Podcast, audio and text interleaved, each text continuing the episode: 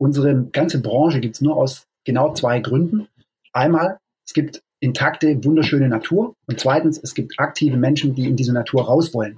Das ist die Grundlage für unsere Branche. Das darf man auch, das hört sich so einfach an, aber das darf man nicht vergessen. Ohne diese zwei Faktoren, Natur und aktive Menschen, gibt es keine Outdoor-Branche. Und jetzt gibt es aber eine Outdoor-Branche. Also ist doch diese Branche bestens beraten, wenn sie sich darauf besinnt, wo ihre Wurzeln sind und eben danach schaut, dass die Natur erhalten bleibt.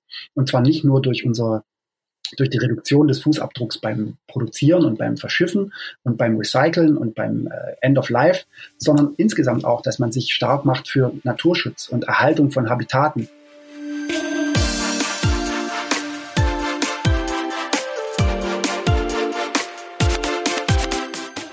Es ist mal wieder Zeit für einen neuen Podcast von SAZ Sport. Hallo und herzlich willkommen dazu.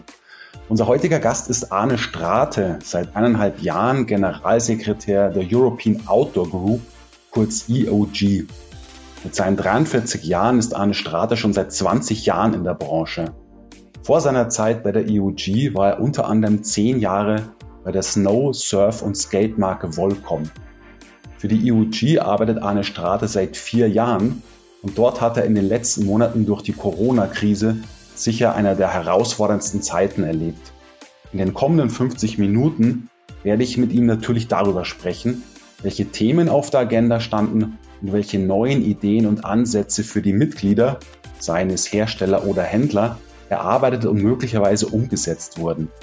Gefragt habe ich ihn auch danach, wie weit er die Outdoor-Branche beim Thema Nachhaltigkeit sieht was es mit den EUG-Projekten Single-Use Plastics und Outdoor Gear for Good auf sich hat. Und zu guter Letzt wollte ich von ihm wissen, wie er die Zukunft der Outdoor-Messen beurteilt und ob er sich vorstellen kann, dass diese künftig nur noch digital abgehalten werden. Viel Spaß beim Hören. Arne, hallo, herzlich willkommen bei unserem neuen Podcast. Grüß dich.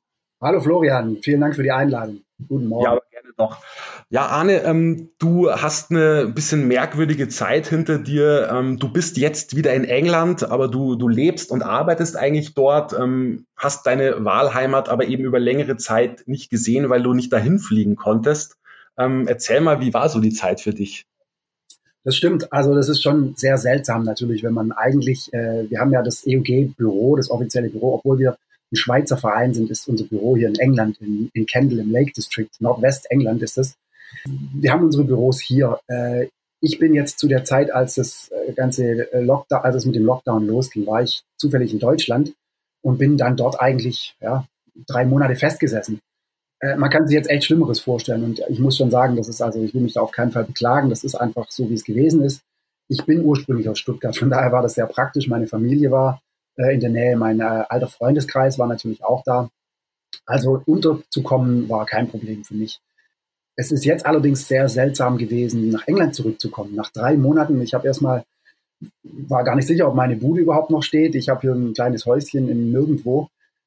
Das war schon sehr seltsam, vor allem, äh, wenn man ja nicht weiß, was passiert, alles so. Und es ist auch tatsächlich so, dass ich zurückgekommen bin und äh, einen großen Fleck im Schlafzimmer hatte und das hat irgendwann zwischendurch mal gestürmt und mir hat es ins Dach reingeregnet und äh, das ist ja nur ein kleiner, kleiner, kleine Nebenstory, aber da hat es wirklich reingeregnet und das muss jetzt erstmal repariert haben.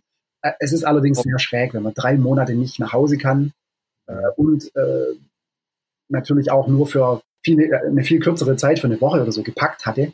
Ähm, aber im Endeffekt waren das alles keine ernsten, schwerwiegenden Probleme. Das sind Sachen, mit denen muss man sich arrangieren. Sowas passiert halt.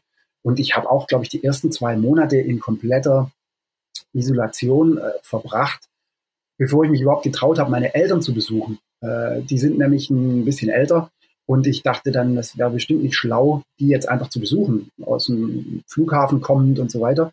Habe mich dann wirklich erstmal voll äh, isoliert. Und als ich dann sicher war, dass da nichts kommt, ähm, habe ich dann, ich glaube, sechs Wochen nachdem, also knapp zwei Monate nachdem ich angekommen war in Stuttgart, habe ich das erste Mal meine Eltern besucht. Und ähm, war insgesamt sehr schön, mal eine Zeit lang an einem Fleck zu sein. Aber ich bin jetzt auch sehr froh, wieder in England zu sein. Ich bin mit einem der ersten Flüge letzte Woche, vorletzte pardon, was haben wir heute? Vorletzte Woche mit einem der ersten Flüge gekommen, als die wieder aufgemacht haben nach Manchester. Ja, okay.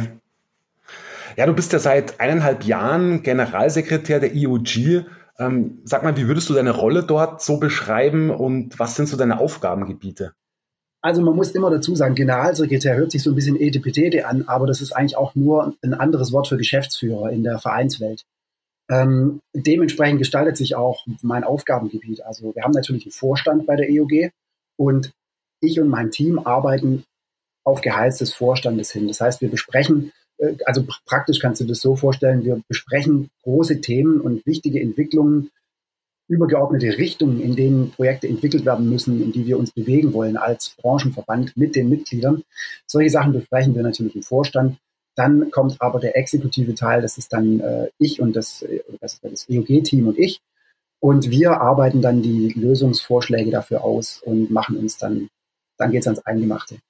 Natürlich ist es auch so, dass wir ähm, wichtige Punkte, die aufkommen können in der Zukunft, also wenn man mal so ein bisschen in die Zukunft schaut, äh, Sachen, die einfach äh, für unsere Mitglieder wichtig sind, die für uns als, als Verein wichtig sind, die äh, schlagen wir natürlich auch dem Vorstand vor, dann wird es im Vorstand diskutiert und mit dem äh, Arbeitsauftrag zurück ans EOG-Team wird es dann eben umgesetzt.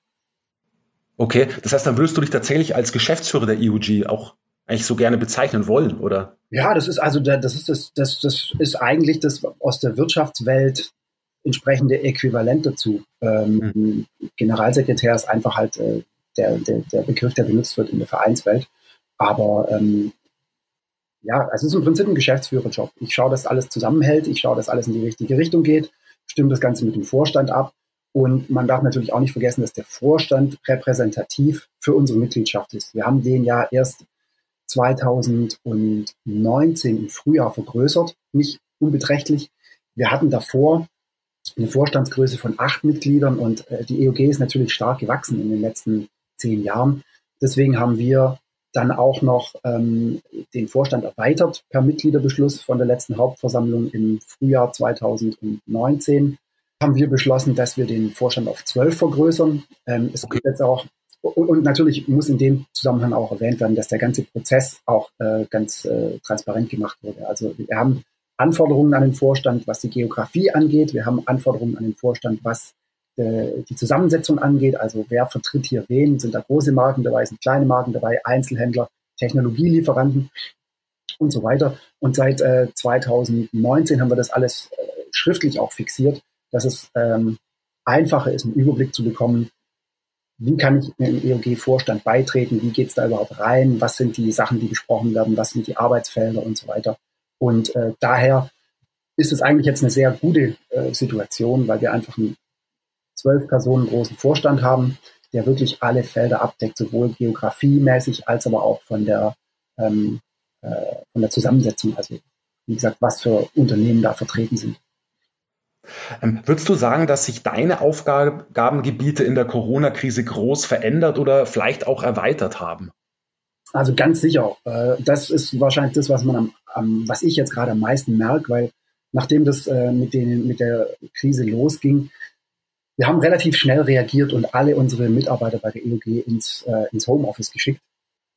Und dann waren natürlich die nächsten wichtigen Punkte, ähm, was machen wir mit der Outdoor bei ISPO?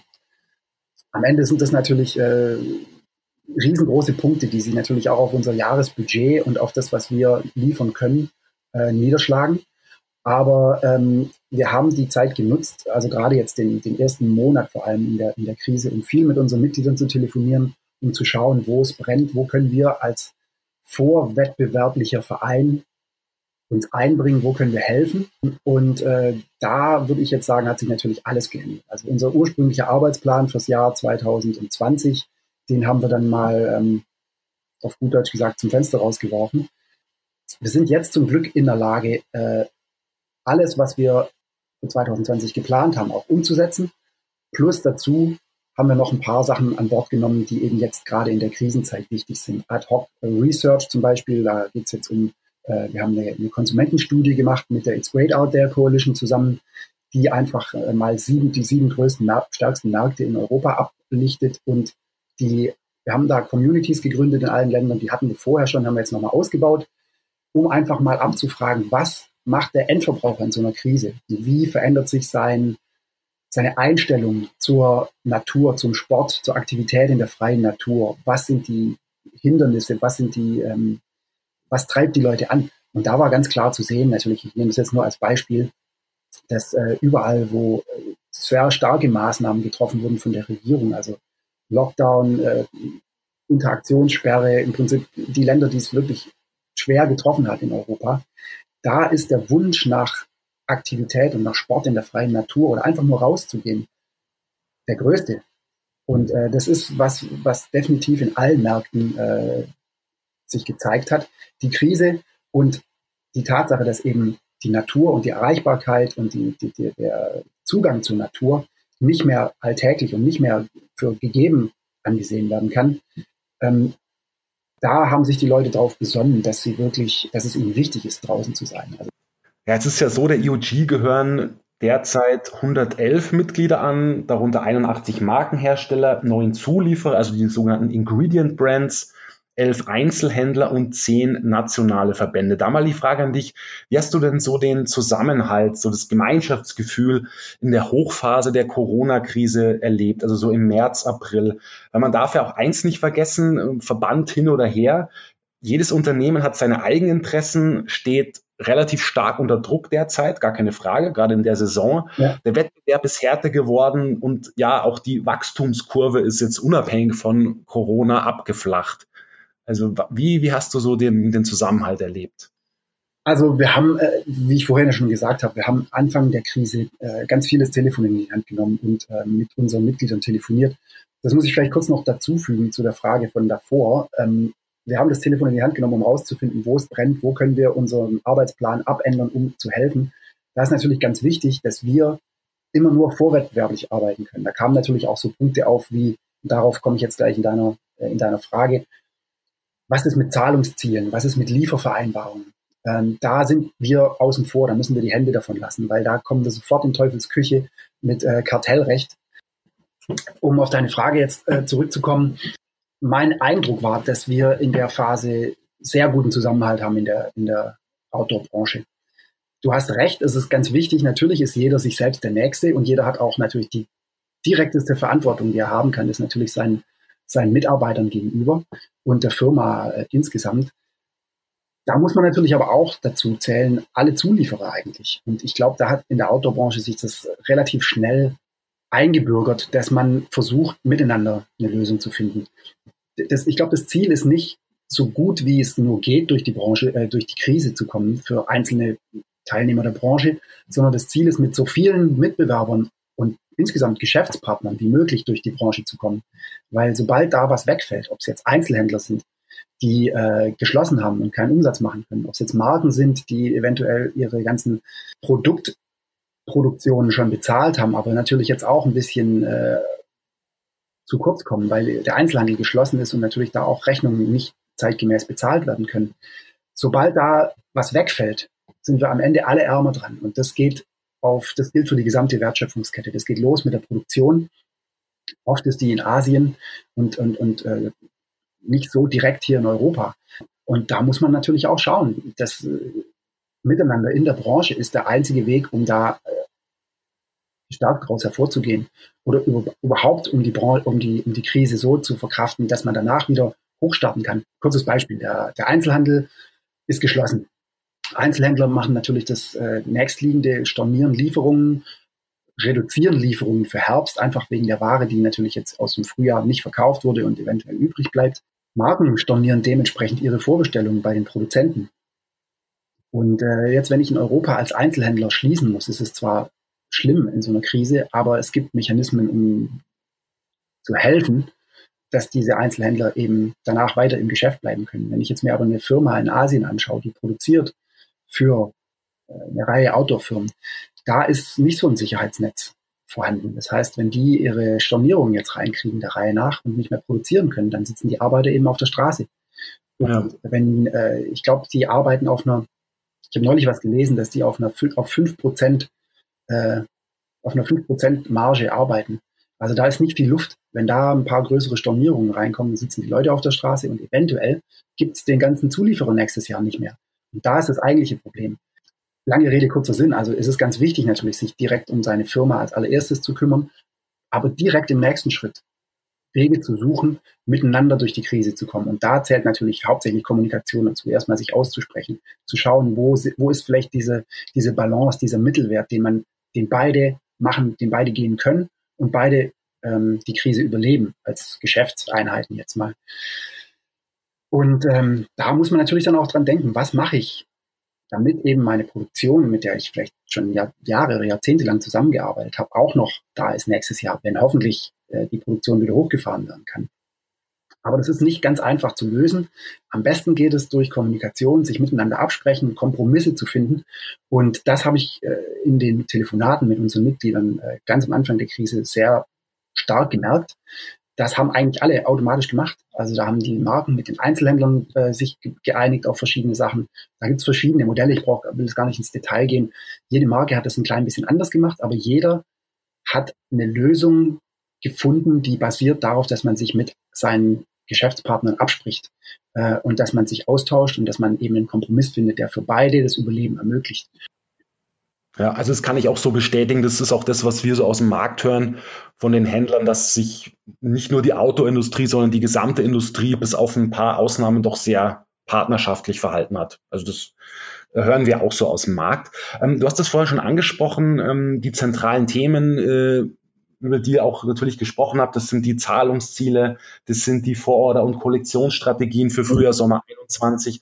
Dann gibt's noch die Order-, Auslieferungs- und Abverkaufszyklen. Ja. Und damit die Frage, gab es neue Ideen und Ansätze, die gefunden wurden und die künftig vielleicht auch dann so umgesetzt werden sollen?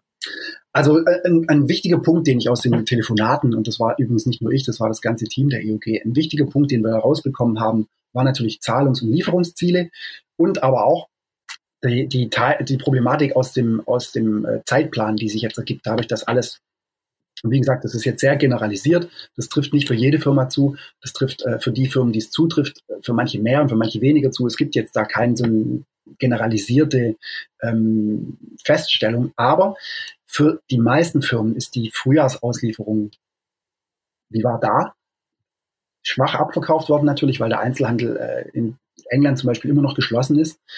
Diese Sachen haben dazu geführt, dass viele gesagt haben, hey, wir haben jetzt eine leichte Verspätung dieses Jahr einfach drin.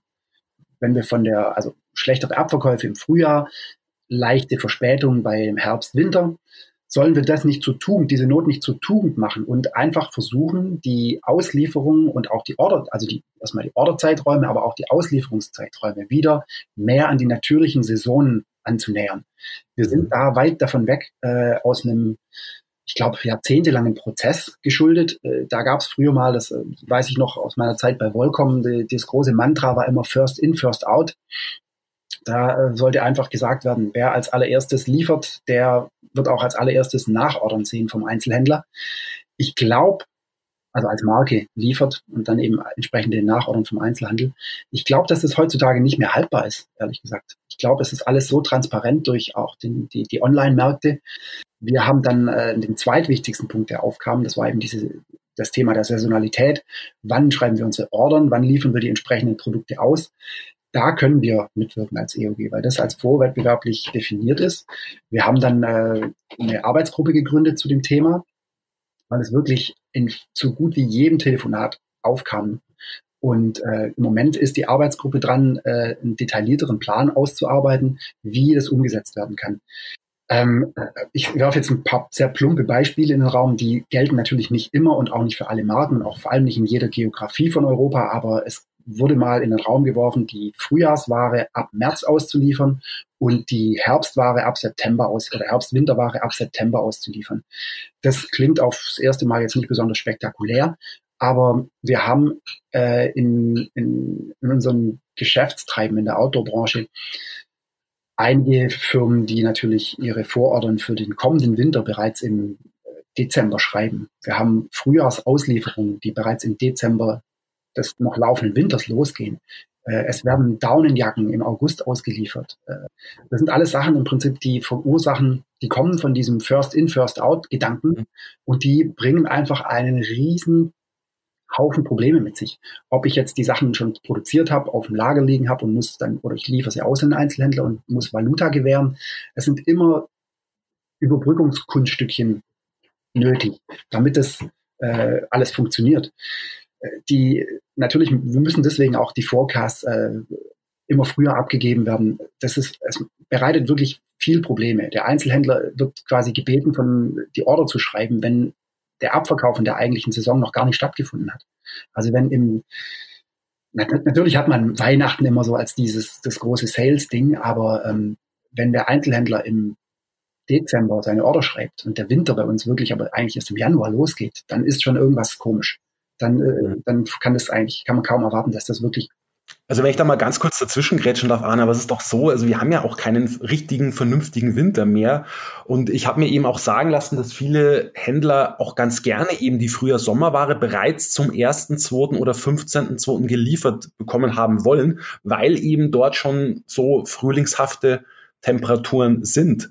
Also das, das, das Wetter ähm, hat sich halt total geändert, die Witterungsbedingungen. Und dann ist natürlich die Frage, wenn ich die Chance habe, im Februar oder März schon früher Sommer 21 zu verkaufen und kann es dann nicht, dann, dann stimmt doch aber auch wieder was nicht, oder? Das stimmt. Und da ist natürlich jetzt die Kreativität in der Branche gefragt, ein Stück weit, weil allein schon, du redest jetzt von Deutschland, ich, ich rede jetzt mal von Europa insgesamt. Es ist ganz klar, dass Südspanien und Nordfinnland sehr schwer unter einen Hut zu bringen sind. Mhm. Ähm, allein schon was das Wetter angeht. Mhm. Aber und es wird auch natürlich, wenn ich jetzt die, die Onliner zum Beispiel nehme, die brauchen drei, zwei bis vier, sagen wir zwei bis vier Wochen von Eintreffen der Ware, bis die sie online stellen können, weil die noch fotografiert werden, nach eigenen Standards, äh, die ganzen Auszeichnungen gemacht werden müssen und so weiter. Also wir haben da eh schon, da, da klafft es auseinander in dem, was gefordert ist vom Markt. Aber grundsätzlich wie gesagt, das, das gibt kein generelles, ähm, wie soll man das sagen, äh, es gibt keine Generallösung, die überall funktioniert.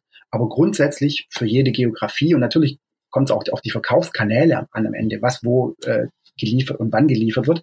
Aber grundsätzlich die Auslieferungen und auch dann entsprechend das Orderschreiben an den Punkt zu bringen, wo man wieder näher dran ist am Endkunde und an der Saison, in der der Endkunde die Produkte braucht das ist genau das, was ich meine. Wenn jetzt in einem Land äh, im März schon so warm ist, dass die Leute Frühjahrssachen brauchen, okay, dann äh, ist es sicherlich völlig äh, problemlos, das da zu liefern. Allerdings reden wir da jetzt von, von einer Situation, die eventuell in manchen Teilen Europas richtig ist, so wie das Timing jetzt ist. In anderen Teilen ist es aber komplett daneben und hat wirklich nichts mit der Realität zu tun. Und die Sachen, wo jetzt eben die Realität noch so ein bisschen außen vor ist, äh, da Verbesserungen zu bringen, das wäre das Ziel. Und äh, das, die finale Antwort habe ich auf die Fragen jetzt nicht im Detail, aber die Arbeitsgruppe, die wir dafür gegründet haben, die kümmert sich jetzt genau um solche Sachen. Was ist mit den verschiedenen Geografien? Was ist mit den verschiedenen Kanälen, über die verkauft wird? Wie kann man da insgesamt auf eine Lösung kommen, die einfach mehr Sinn macht ähm, als das, was wir jetzt im Moment machen? Mhm. Okay. Auch, da geht's, das muss man auch natürlich noch dazu sagen. Äh, ich spreche das auch ganz offen an. Eine Firma, die in Europa produziert, ist schon mal per Definition zwei Monate näher dran äh, als eine Firma, die in Asien produziert, allein schon wegen dem Seeweg. Alle solche Sachen müssen da, müssen da reinspielen. Und die, ähm, das Timing ist eins. Das Timing ist aber eine sehr oberflächliche Sache. Das kann man jetzt mal ähm, richten, weil eh ein paar Verzögerungen im Markt drin sind wegen der äh, Corona-Krise. Wir müssen aber im nächsten Schritt, sogar wenn jetzt das Anpassen der Zyklen, also das Anpassen des Timings für die Ordern und für die Verkauf, äh, für die, für die Lieferung, wenn das äh, geschafft wird branchenweit und man sagt, okay, wir liefern jetzt wieder in jedem Markt da aus, wann der Endkunde die Sachen braucht, dann ist das immer noch eine sehr oberflächliche Sache. Wir müssen eigentlich im nächsten Schritt, und das ist dann auch der Plan mit der Arbeitsgruppe, wir wollen im nächsten Schritt wirklich ans Eingemachte gehen und gucken, wie kann man die äh, Wertschöpfungskette in der Outdoor-Branche grundsätzlich auf solidere Füße stellen. Weil wenn wir das nächste Mal eine Krise haben und mit der gleichen Wertschöpfungskette antreten wie jetzt, dann haben wir die gleichen Probleme in fünf Jahren wieder. Mhm. leider Gottes ist es ja so, dass diese ganzen Virus-Epidemien, man kann ja fast die Uhr danach stellen. Erst SARS, dann MERS, jetzt haben wir Corona.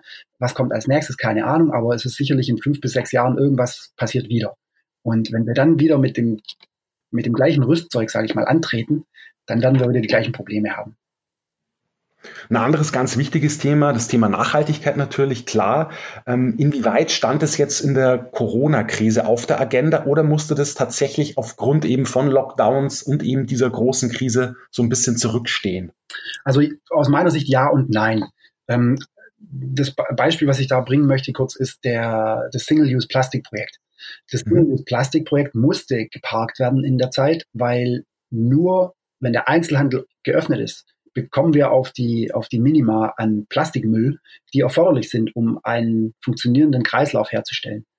Das heißt, äh, auch wenn alle Marken in der EOG sich zusammentun und aus ihren Lagern das Plastik schicken, das reicht nicht. Das ist nur ein, ein Bruchteil von dem, was benötigt wird. Also ohne einen Einzelhandel, ohne einen geöffneten äh, Einzelhandel macht dieses Plastikprojekt in der Umsetzung keinen Sinn, weil wir einfach nicht auf die Mengen kommen, die für Recycler äh, dann eben auch interessant sind und das Ganze eben dann einen, einen Kreislauf ergibt. Das war das eine Beispiel. Äh, in dem Fall war es jetzt so, dass es tatsächlich ausgebremst wurde. Es ist natürlich dann auch in jedem, jeder Geografie wieder anders. In England zum Beispiel, in Deutschland ist der Einzelhandel wieder offen. Da äh, geht es auch alles weiter voran. Äh, startet quasi wieder das Projekt. In England ist der Einzelhandel noch geschlossen. Ähm, England war vor der Krise am weitesten, was die, was die, diesen Recycling Loop angeht. Jetzt ist es so, in England ist der Einzelhandel immer noch geschlossen. Also alles liegt auf Eis. Auf der anderen Seite ist natürlich das Thema Nachhaltigkeit sehr wichtig, wenn man aus so einer Branche, äh, sorry, wenn man aus so einer Krise als, als Branche hervorgeht. Äh, wird man wieder zu den alten Mechanismen zurückkehren? Ich hoffe nicht. Green Recovery ist ein Begriff, der jetzt die Runde gemacht hat, äh, eben die Erkenntnisse aus der Krise zu nehmen, danach so eine Art Neustart hinzulegen, wo die Nachhaltigkeit ähm, ganz oben auf der, auf der äh, Prioritätenliste ist. Das ist auch richtig und wichtig so. Ich glaube, jetzt ist definitiv die Chance, weil eh alles äh, alles, alles steht Kopf durch die Krise. Äh, jetzt ist natürlich der Zeitpunkt da, um grundlegende Sachen abzuklopfen. Ob das jetzt die Order- äh, und Lieferzeiträume sind, ob das die Nachhalt, äh, ob das die Wertschöpfungskette insgesamt ist, ob das auch die Nachhaltigkeit ist. Ganz wichtig und auch jetzt, glaube ich, eine Riesenchance, da einen Neustart zu machen. Was natürlich ganz wichtig ist, ist auch, äh, dass Nachhaltigkeit jetzt erstmalig, und das nicht jetzt Stand heute, aber über die letzten Jahre, zu wirklich einem äh, Geschäftsmodell geworden ist. Die Legislative, oder sagen wir mal besser gesagt, die Gesetzgebung verfasst immer striktere Regularien zum Thema, was darf benutzt werden an Materialien, was darf benutzt werden an Chemikalien.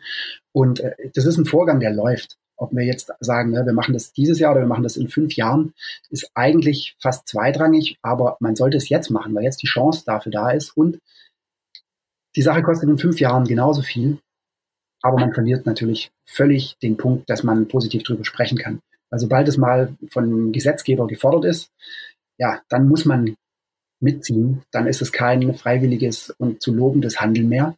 Und ich glaube, das ist eine Chance, die wir jetzt haben und die wir später nicht mehr haben werden. Warum glaube ich, warum ich auch glaube, dass viele in der Autobranche die Chance äh, ganz gezielt nutzen, um jetzt Sachen zu ändern. Du hast vorhin das Single-Use Plastics Project angesprochen. Mhm. Ähm, erklär doch bitte mal, worum handelt es sich da genau? Es ging äh, bei der ganz beim Single-Use Plastic Projekt ging es darum, dass wir ein Problem haben, äh, das Plastik heißt, um es mal ganz, ganz plump zu sagen. Ähm, wenn wir an den Endkunde Sachen liefern, ob es jetzt online ist oder ob das ähm, ist hauptsächlich online natürlich, dann kriegt der Endkunde das komplette Plastik mit, was aus der Trans was aus dem Transportweg von der Produktion bis zum Verkauf anfällt. Das ist Schutzplastik, ähm, ähm, Polybags, also das Polyester im, im weißen Sinne. Und diese Sachen werden bis zum Endkunde durchgegeben. Das ist jetzt an, an sich, hört sich das gar nicht so schlimm an. Aber das Problem ist, dass ich glaube, über 70 Prozent von dem Plastik, das den Endkonsumenten erreicht, nicht recycelbar sind, weil es einfach zu kontaminiert ist, sobald das Plastik mit dem Endverbraucher Kontakt hat. Da ist dann natürlich im gelben Sack vielleicht die Bananenschale drin und der Joghurtbecher nicht ausgespült oder der Aludeckel noch dran. Das ist natürlich auch wieder von jedem, für jedes Land in Europa ganz, ganz unterschiedlich. Aber der Ansatz war hier, es gar nicht erst so weit kommen zu lassen und nicht den Endkunde mit diesem Plastikproblem allein zu lassen, sondern das Plastik aus den Lieferungen vorher zu entfernen, bevor wir es an den Endkunde schicken, das Produkt. Ähm, wir brauchen das Plastik nach wie vor für die Reise von, äh, von der Produktion bis zum Verkauf. Ähm, wir haben das auch, äh, das wurde komplett analysiert. Es ist so, dass halt für diesen Zweck Plastik immer noch die umweltschonendste Lösung ist, solange das Plastik nicht in die Natur kommt und solange das Plastik natürlich auch nicht in die Verbrennung kommt. Alle anderen Möglichkeiten, die es gab, äh, ob es jetzt Jute, Verpackungen, äh, Papierverpackungen, die sind alle bedeutend, also nicht nur ein bisschen, sondern die sind bedeutend schlechter und bedeutend problematischer von einem Nachhaltigkeitsgedanken her, als Plastik zu nehmen und das Plastik aber abzugreifen, bevor es eben an den Verbraucher kommt, es zu sammeln in einer hohen Qualität, hohe Sortenreinheit beim Einzelhändler, im Lager von den Marken und es dann äh, mit dem entsprechenden Vertragspartner Recycler einsammeln zu lassen und dann eben recyceln zu lassen. Diese ähm, Recycler sind sehr penibel, was die Qualität angeht. Weil wenn die Qualität unter ein bestimmtes Level fällt, kann das eigentlich nicht mehr anständig recycelt werden und oft gehen die Sachen dann einfach in die Verbrennung. Es sieht so aus, als ob da ein toller äh, Recyclingprozess besteht. Im Endeffekt landet das Zeug in der Verbrennung, wenn es end, also Post-Consumer-Plastik äh, ist. Wenn wir das vorher abgreifen können, können wir, wie gesagt, Plastik mit einer hohen Sortenreinheit gewährleisten für den Recycler. Die Recycler lecken sich die Finger danach. Und wir haben den Vorteil, dass wir einfach, äh, ich glaube, wir haben das Plastikproblem mal ausgerechnet und es waren, ich glaube, für Europa, allein für Europa und die Marken in der EUG war hochgerechnet, glaube ich, knapp vier Millionen Kilo im Jahr, die ähm, an Plastik anfallen. Und das Ziel ist, den größten Teil davon einem vernünftigen Recyclingprozess zuzuführen, um eben äh, sicherzustellen, dass das Plastik nicht in die Verbrennung kommt, dass es nicht in, die, in der Natur landet. Und dann haben wir ein System, das mit Abstand den geringsten Fußabdruck hat äh, für die Umwelt. Ja, das zweite sehr spannende Projekt der EUG, was ja eben auch sehr stark auf das Thema Nachhaltigkeit einzahlt, ist Outdoor Gear for Good. Worum geht es denn da genau? Outdoor Gear for Good ist das Projekt von einem unserer ehemaligen Vorstände, dem Richard Leadham aus England der hat äh, sich gesagt, er, der war lange Zeit äh, Director bei Berghaus und hat dann gesagt, er will jetzt was, er will jetzt was machen, äh, was ein bisschen, wo er die Möglichkeit hat, was zurückzugeben. Und äh, das ist ein Non-Profit. Also das ist, da, da geht es nicht darum, dass sich irgendjemand sich äh, finanziell frisch machen will, sondern das ist eine Non-Profit-Organisation, die versucht, Lagerüberhänge zu bekommen. Also das heißt wirklich die, die, die Lagerhüter, die bei vielen Firmen ja rumliegen, das ist auch wieder so ein grundlegendes Problem. Da kommen wir wieder an die, an die Wertschöpfungskette. Jedes Jahr werden die, ähm, werden die Verkaufszahlen hochgeplant, äh, jedes Jahr wird die Produktion hochgeplant und am Ende haben wir einen riesen Überschuss an Ware im Markt. Äh, der ist teilweise im Markt verfügbar bei den Einzelhändlern, teilweise ist er aber auch unverkäuflich und liegt immer noch bei den Firmen rum. Und nach ein paar Jahren sind die Sachen natürlich abgeschrieben und dann kosten sie wirklich nur noch Geld, weil sie Platz im Lager brauchen. Das Lager ist meist, das muss beheizt und trocken sein und so weiter. Das nimmt Platz weg und kostet. Was der Richard sich jetzt dabei gedacht hat, ist, dass diese Sachen, die wirklich keiner mehr verkaufen kann oder will, gespendet werden können. Und zwar an äh, Outdoor, Outdoor Gear for Good. Und die Organisation kümmert sich dann darum, dass die Sachen noch einer anständigen Verwertung zugeführt werden. Also das heißt, äh, die Sachen werden dann gelabelt natürlich als nicht 1A-Ware. Das heißt, man könnte die jetzt zum Beispiel nicht reklamieren. Aber ähm, da geht es darum, diese Waren mit Leuten in Kontakt zu bringen, die sich sonst vielleicht äh, die Outdoor, das Auto, die Autoausrüstung gar nicht leisten können. Also sozial schwächere ähm, Schichten über Kanäle, die der eigentlichen Outdoor-Marke, also dem Verkäufer, nicht schaden. Und das ist, glaube ich, eine super, ein super Ansatz, um diesem Problem das, glaube ich, der Endkunde gar nicht so wahrnimmt, aber das definitiv ein Riesenproblem ist auf der Markenseite. Und zwar der, der, der riesengroße Überhang an Ware, die zu viel produziert ist und ein paar Jahre schon alt ist und nur noch äh, Platz wegnimmt, im, im wahrsten Sinne des Wortes.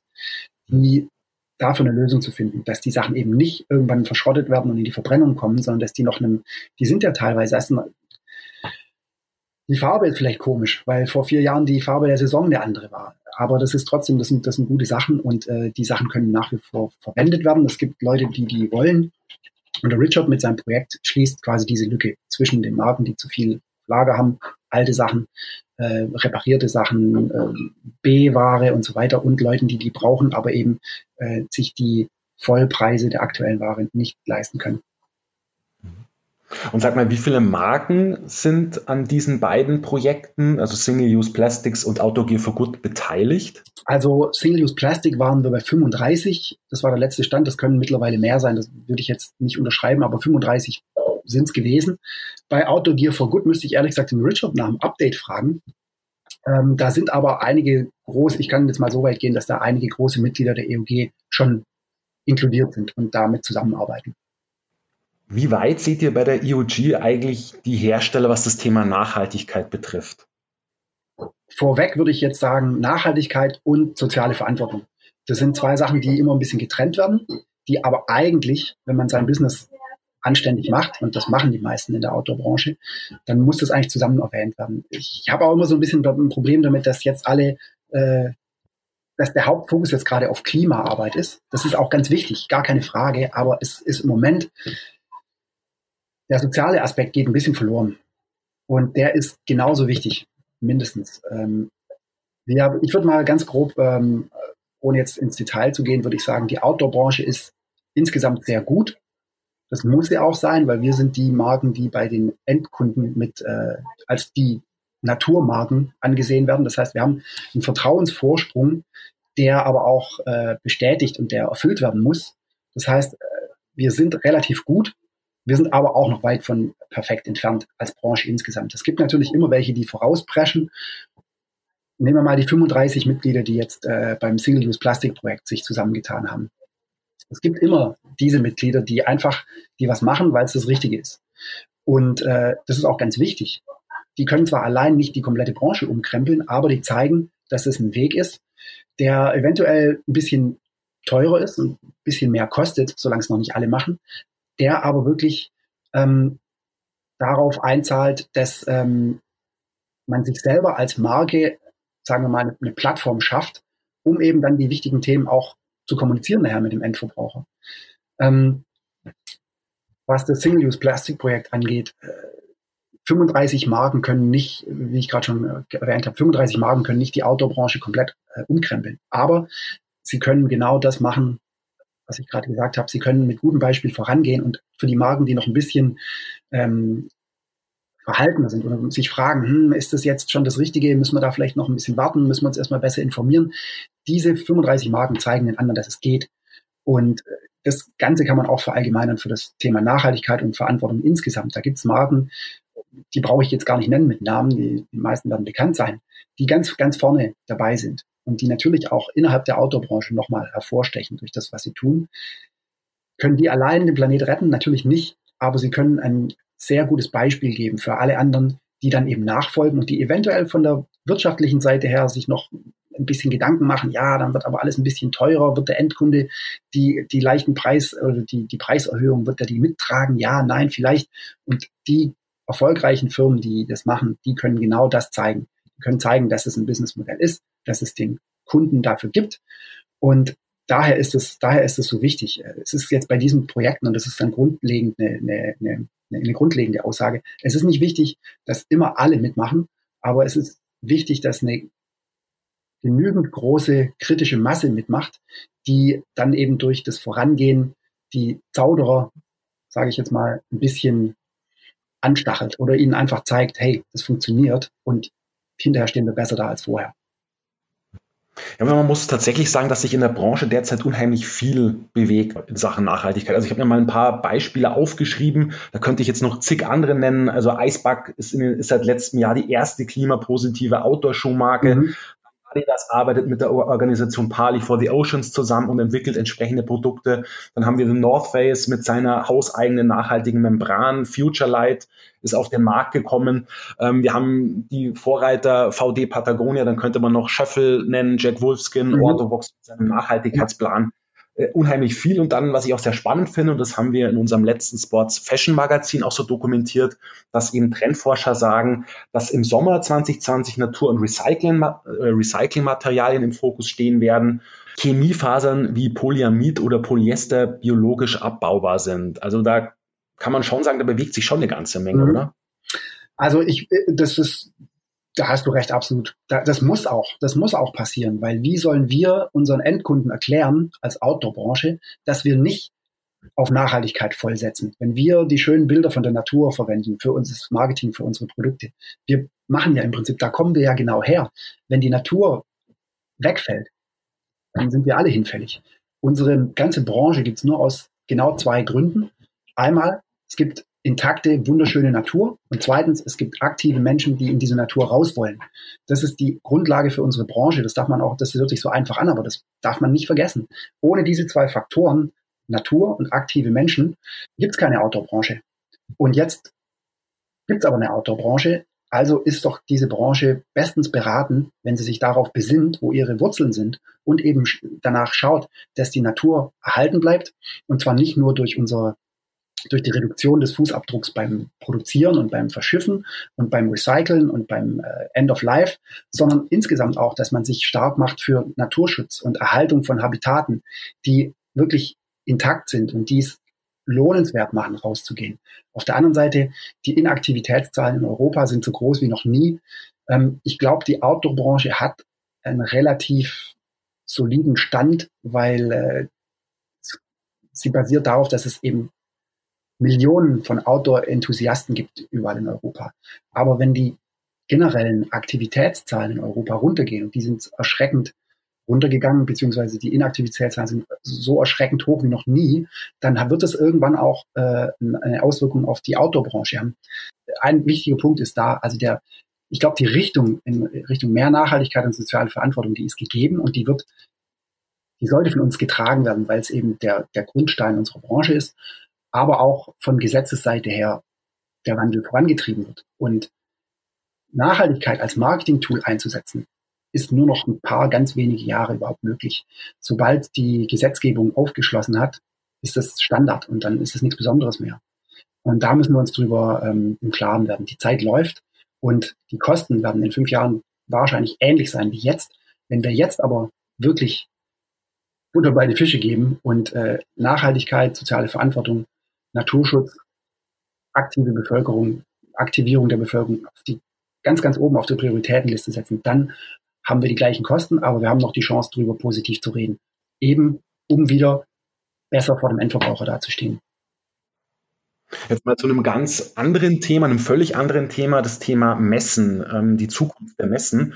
Und ähm, es ist ja so, dass Hersteller und Händler einen Messeauftritt bzw. einen Messebesuch jedes Jahr auf den Prüfstand stellen. Und mhm. man muss sagen, dass in früheren Zeiten die ISPO-Messen oder auch damals die Autor in Friedrichshafen so gewissermaßen Selbstläufer waren.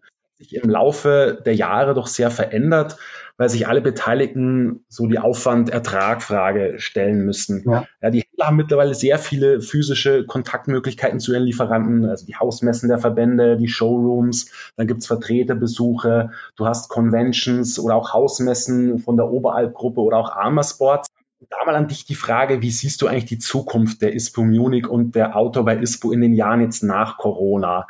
Ähm, glaubst du, dass es so eine Art Rückbesinnung auf diese Messe, Messen geben wird, so im Sinne von, das wird wieder so ein absoluter Pflichttermin oder dass diese jetzt weiterhin schleichend an Bedeutung verlieren. Weil gerade die Händler sagen, ja, also es geht ja auch ohne. Ähm, diese digitalen Messen fand ich eigentlich ganz gut. Ich habe sowieso so viele Kontaktpunkte zu meinen Herstellern.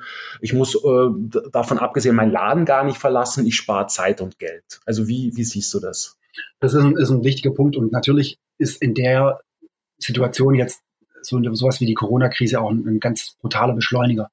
Ähm, da werden Sachen, also gerade das ganze Digitale wird auf einmal aufgeblasen, ausgeweitet. Es muss einfach funktionieren, weil die Chance der persönlichen Begegnung einfach nicht besteht im Moment. Deswegen ist das auch ganz wichtig. Und ich glaube auch, ein großer Teil davon wird nachher ähm, bestehen bleiben. Jetzt, wenn wir kurz zurückgehen, die Rechtfertigung einer Messe über direkte Return on Investment, was jetzt Ordern und sowas angeht, den gibt es ja schon seit 10, 15 Jahren nicht mehr, weil fast niemand auf der Messe Ordern schreibt überhaupt noch. Wir müssen deswegen natürlich auch uns selber an die Nase fassen und das haben wir getan, indem dass wir die Messe, ähm, das, die Messe neu ausgeschrieben haben äh, unter einem neuen Konzept. Das war ganz wichtig. Äh, das alte Konzept war definitiv veraltet, weil es einfach darauf basiert hat, dass man auf eine Messe kommt, um da Ordern zu schreiben als Einzelhändler. Das ist aber nicht mehr der Fall. Dafür gibt es die Showrooms, die jede Firma hat. Und da geht es auch viel besser, weil sobald ich mal an einem Messestand bin, sogar wenn da die komplette Rainbow Line hängt, alle Produkte in allen Farben, sobald da mehr als zwei Vertreter mit ihren Kunden dran arbeiten, ist es ein riesengroßes Gedränge und es ist schwierig, das dann, äh, das dann eben das äh, umzusetzen vor Ort. Das ist, wo wir herkommen. Jetzt äh, das neue Konzept der Auto bei ISPO hat ja auch sich ein bisschen also natürlich steht Produkt nach wie vor im Fokus, aber nicht mehr in, seiner, in seinem kompletten Volumen. Das heißt, Auf der Messe, wo keine Ordern geschrieben werden, muss auch nicht jedes Produkt in jeder Farbe hängen. Da reichen eigentlich Produkt-Highlights, da reichen Neuerungen und äh, zum Beispiel, was du jetzt gerade vorhin erwähnt hast mit, äh, mit North Face, die haben äh, auf dem Messestand einfach hauptsächlich dieses Future Light äh, gebracht als technologische Innovation. Und äh, die Produkte im Detail zieht sich der Einzelhändler im Showroom dann natürlich nachher an. Jetzt sind wir natürlich, wir stecken in so einer, in so einer, in so einer Übergangsphase fest. Wir haben jetzt ein neues Messekonzept, das im ersten Jahr okay war. Wir haben auf jeden Fall noch einen ganzen Haufen zu verbessern. Es ist deswegen auch extrem schade, dass wir es dieses Jahr absagen mussten, weil wir eben dadurch jetzt nicht die Chance hatten, direkt im zweiten Durchgang im Jahr darauf äh, die Probleme, die wir im ersten Jahr noch hatten, auszu, auszumerzen. Insgesamt glaube ich, dass es an der Stelle wichtig ist, zwei Sachen zu sehen. Einmal die persönliche Begegnung und zweitens natürlich das, das, das Business und, und die, das Orderschreiben und digitale, äh, digitale ähm, Hilfsmittel. Ich glaube, wir kommen aus einer Zeit, wo digital sehr weit unten war und die persönliche Begegnung sehr weit oben gestanden hat. Im Moment ist die persönliche Begegnung bei null und das Digitale bei 100. Ja. Bin mir aber sicher, wenn ich auch, also das ist ein Bauchgefühl, äh, das sich aber daraus zusammensetzt, dass ich mit sehr vielen Leuten in der Branche darüber gesprochen habe. Das persönliche Treffen ist den Leuten sehr wichtig. Und das ist eigentlich genau das, wie das Konzept der Outdoor bei ISPO aufgestellt ist. Allerdings natürlich müssen wir jetzt wieder alles abklopfen, weil die Situation eben komplett anders ist und digital nochmal extrem an Bedeutung gewonnen hat. Vielleicht haben wir in Zukunft eine Situation, dass die Leute sagen, also ich fliege jetzt von Schweden nicht nach München, ähm, ich will das Ganze digital, ich will der ganzen Messe digital beiwohnen. Ich will da dabei sein, aber ich kann nicht vor Ort sein. Natürlich aus der Krise her, dass wir einfach jetzt, ich hoffe mal, dass diese Probleme nicht andauern und wenn es irgendwann Impfstoffe gibt, dass man auch wieder ganz normal und, und freizügig sich treffen kann. Aber äh, im Moment ist es einfach so. Wir müssen damit rechnen, dass es auch nächstes Jahr noch Beschränkungen gibt. Und wenn die Beschränkungen nicht mehr von offizieller Seite da sind, dann wird es eventuell in den Köpfen der Leute sein nach der Krise, dass sie sich nicht wohlfühlen, wenn sie auf, eine, auf einen äh, Fleck sind mit tausend anderen Leuten. Da muss man äh, Lösungen finden und die Messe München hat zum Beispiel da einen Plan erarbeitet, wie sowas passieren kann. Äh, für ihre Messen jetzt im Herbst dieses Jahr schon. Äh, das wird sicherlich weiter ausgearbeitet für nächstes Jahr. Ähm, ich glaube, um, sorry für die lange Ausführung und ich zurück zu deiner Frage. Ich glaube nicht, dass der persönliche, die persönliche Interaktion wegfällt. Das glaube ich nicht.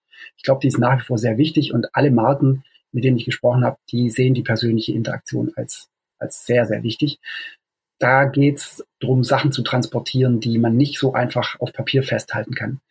Da geht's darum, äh, zu hören und zu fühlen, was passiert in der Branche, was sind die technologischen Neuerungen, wie gehen andere Firmen an, an, an Themen ran, wie kann man, wo kann man sich austauschen. Also der Teil der Kooperation rückt viel weiter äh, in den Mittelpunkt.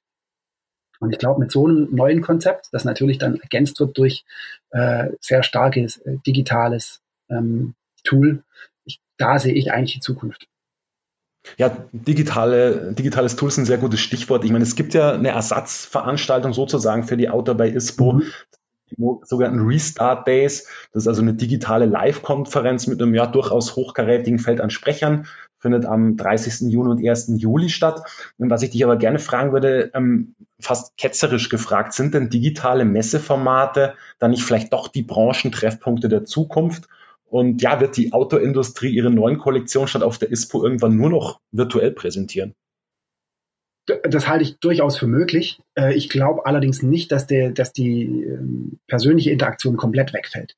Ob das sich noch um Produkte dreht, das ist eine andere Frage. Die kann ich so nicht beantworten.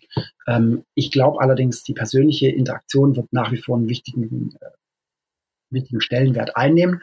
Aber äh, und da muss ich nochmal kurz zurück auf unsere auf unser neues Messekonzept, das was wir, das wir 2019 gebracht haben und diese Übergangsphase, in der wir gerade sind. Wir haben ein Konzept vorgestellt, wir hatten 17 Bühnen verteilt auf der Messe, wo es Lesungen gab, Präsentationen gab, äh, Diskussionsrunden gab.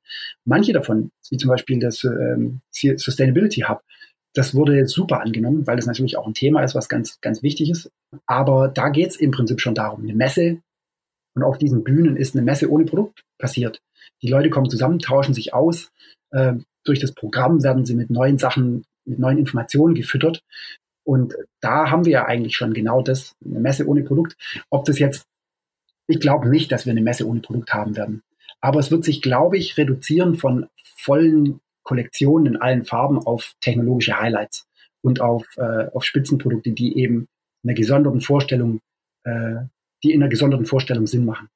So sehe ich das jetzt im Moment und ähm, ich glaube nicht, dass wir uns komplett auf äh, digital einschließen werden, weil eben ein großes Bedürfnis und wahrscheinlich jetzt nach der Krise mehr denn je zur persönlichen Interaktion unter gewissen Maßnahmen natürlich, unter gewissen Beachtung gewisser Regeln, was jetzt äh, wahrscheinlich mit der Krise noch zu tun hat und dem und dem, der Ansteckungsgefahr. Ähm, aber wir sind auch, und das muss ich jetzt mal ganz ehrlich sagen, wir haben den äh, EOS für dieses Jahr abgesagt, weil wir einfach auch Fakten schaffen wollten, genauso wie mit der mit der Auto bei ISPO, äh, um eben den Handel nicht mit äh, Fragezeichen im Kopf stehen zu lassen, sondern einfach zu sagen, okay, so wie wir das geplant hatten, macht es dieses Jahr keinen Sinn. Äh, wir verschieben es auf nächstes Jahr. Bei dem EOS war es natürlich für uns ganz wichtig, er ist für uns immer ein finanzielles Risiko. Wir planen den Event als Nullläufer, also als Durchläufer, dass der im Prinzip das erwirtschaftet, was er kostet, ähm, weil wir wollen damit ja keinen Gewinn machen. Allerdings wäre das dieses Jahr nur sehr schwer möglich gewesen. Keiner weiß, ob man im Oktober äh, reisen kann. Keiner weiß, wie viele Leute im Oktober reisen wollen werden, möglicherweise. Und daher war es für uns einfach, da waren zu viele Fragezeichen. Wir mussten das einfach dann canceln, weil sonst wäre das ein bisschen leichtsinnig gewesen, mit den Mitgliedsbeiträgen ein äh, Event zu organisieren, der ganz grob im Bereich von 200.000 Euro liegt und nachher damit auf die Nase zu fallen und das, äh, das ganze Budget, was aus Mitgliedsbeiträgen und natürlich auch aus Kommissionszahlungen ähm, der Messe zustande kommt, einfach äh, zu verspielen. Deswegen haben wir gesagt, nee, die Nummer sicher ist, dass dieses Jahr einfach rechtzeitig schon abzusagen. Ich habe aber jetzt, nachdem ich mit äh, ganz vielen äh, Mitgliedern telefoniert habe, ganz oft gehört, also sie verstehen das alles, aber wäre nicht vielleicht Oktober genau die richtige Zeit, um wieder physisch, persönlich abzudaten, ein Treffen zu machen? Und äh, das, Analyse, das analysieren wir gerade, wie wir das machen könnten, äh, ohne dass wir in große finanzielle Vorleistungen gehen müssten. Kürzerer Zeitraum, äh, alles ein bisschen überschaubarer mit einem Hauptschwerpunkt auf dem Networking, damit die Leute eben eine Chance haben, wieder sich von Angesicht zu Angesicht auszutauschen über alles, was jetzt passiert ist in, in den letzten Monaten. Und im Oktober reden wir dann halt wahrscheinlich vom letzten halben Jahr. Da sind wir aber noch nicht so weit, dass es spruchreif wäre. Aber es hat mich überrascht, dass ein sehr großes Bedürfnis da zu sein scheint, sich zu treffen und sich auszutauschen. Und wie gesagt, das zahlt natürlich genau darauf ein, was auch unser Messeformat eigentlich hat, neben dem Produkt. Also das heißt, dann kann man tatsächlich mit einem abgesteckt, ab, abgesteckten, mit einem abgespeckten EOS dann rechnen im Oktober und dann möglicherweise auch in Annecy, oder? Ähm, also wir diskutieren das gerade. Das ist, man kann noch nicht damit rechnen, aber wir diskutieren das. Und äh, die Frage ist natürlich, je weiter man von äh, großen Transportplattformen oder Transportdrehscheiben weggeht, desto teurer wird es natürlich. desto mehr Zeit braucht es. Und ähm, im Moment ist es, also das ist, schwebt jetzt nur im Raum, aber es müsste irgendwo in der, in der zentralen, zentral gelegen sein und es müsste easy und einfach zu erreichen sein von überall in Europa aus, wenn man dann wieder uneingeschränkt reisen kann zu dem Zeitpunkt überhaupt. Ähm, alle weiteren Details sind jetzt echt noch aus der Luft gegriffen. Also wir überlegen, ob das Sinn macht. Wir besprechen das äh, und, und mehr kann ich im Moment jetzt leider noch nicht sagen. Alles klar. Arne, ja, dann sage ich vielen Dank, dass du dir so lange Zeit genommen hast für den Podcast. Ich wünsche dir alles Gute für deine Arbeit.